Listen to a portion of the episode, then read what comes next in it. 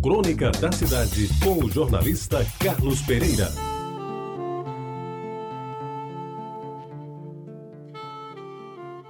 Amigos ouvintes da Tabajara, hoje eu faço uma homenagem a um dos grandes homens que a Paraíba teve, que era um cidadão de bem, reconhecido por todo o Estado e que já nos deixou quando ele completou 90 anos. Eu escrevi uma crônica que intitulei Doutor Emílio, um 13 ano noventão.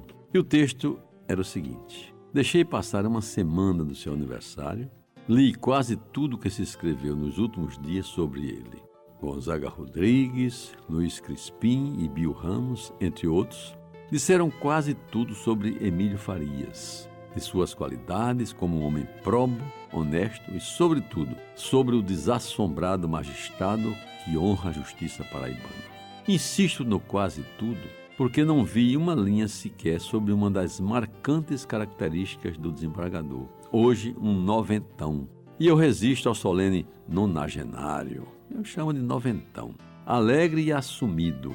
Qual é essa faceta? A de desportista convicto e autêntico. Meus amigos, ao certo eu não sei quando ele começou a se interessar por futebol. E não tive a preocupação de consultá-lo sobre o assunto.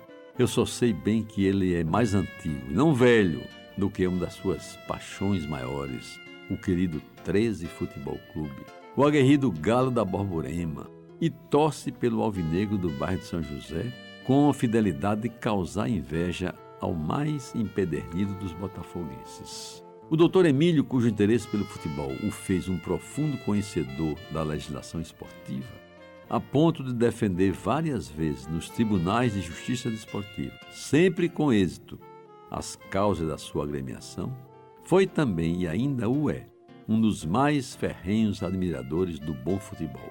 Muitas vezes, no antigo campo do Cabo Branco, ali em Jaguaribe. Muita gente que está viva hoje ainda se lembra. No Estadinho da Graça, em Cruz das Armas, no Almeidão, no Presidente Vargas ou no Amigão em Campina Grande, lá estava ele, ao lado do mais humilde torcedor, aplaudindo as belas jogadas do seu time de coração.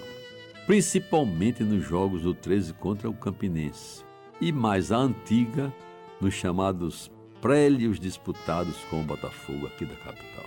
Eu lembro, e ainda era menino, doutor Emílio deve ter esse jogo de memória, de que numa bela tarde de domingo no campinho do Cabo Branco em Jaguaribe, no final dos anos 40, o 13 levou uma goleada histórica do Botafogo.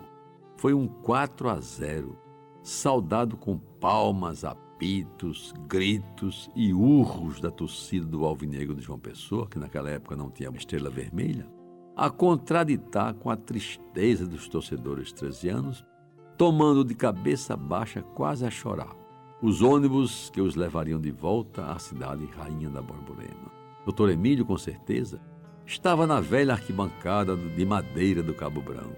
E só ele, do alto de sua experiência de vida e com a lucidez que Deus lhe concede até hoje, poderá dizer do seu sentimento naquela azíaga tarde domingueira. Certamente a tristeza daquela derrota foi compensada meses depois pela alegria de uma retumbante vitória que seria alcançada no campo do 13 diante do mesmo adversário. Meus amigos, naquele tempo, um jogo entre Botafogo e 13 era, por assim dizer, um desfile do que havia de melhor no futebol da Paraíba. E desculpem a comparação.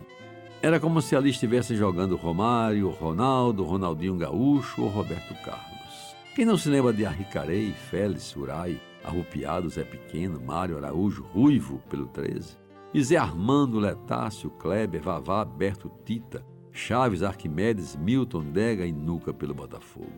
Pois bem, eu que não poderia ir à festa dos 90 anos bem vividos do Dr. Emílio Farias, comemorados na semana passada, a par do telefonema que lhe dei no dia do seu aniversário, acrescento a tantas outras. A minha homenagem a esse homem, por todos os títulos, merecedor das oportunas loas que em seu louvor foram construídas. Parabéns, doutor Emílio Farias, estimado amigo, 13 anos noventão. Receba meu abraço fraterno. Com as mais sinceras saudações, botafoguenses. Pois, meus amigos, esta crônica foi escrita e publicada em março de 2004, quando o saudoso Emílio Farias completou 90 anos. Hoje, eu aqui a leio como uma homenagem a um dos grandes desportistas que a Paraíba já produziu. Você ouviu Crônica da Cidade com o jornalista Carlos Pereira.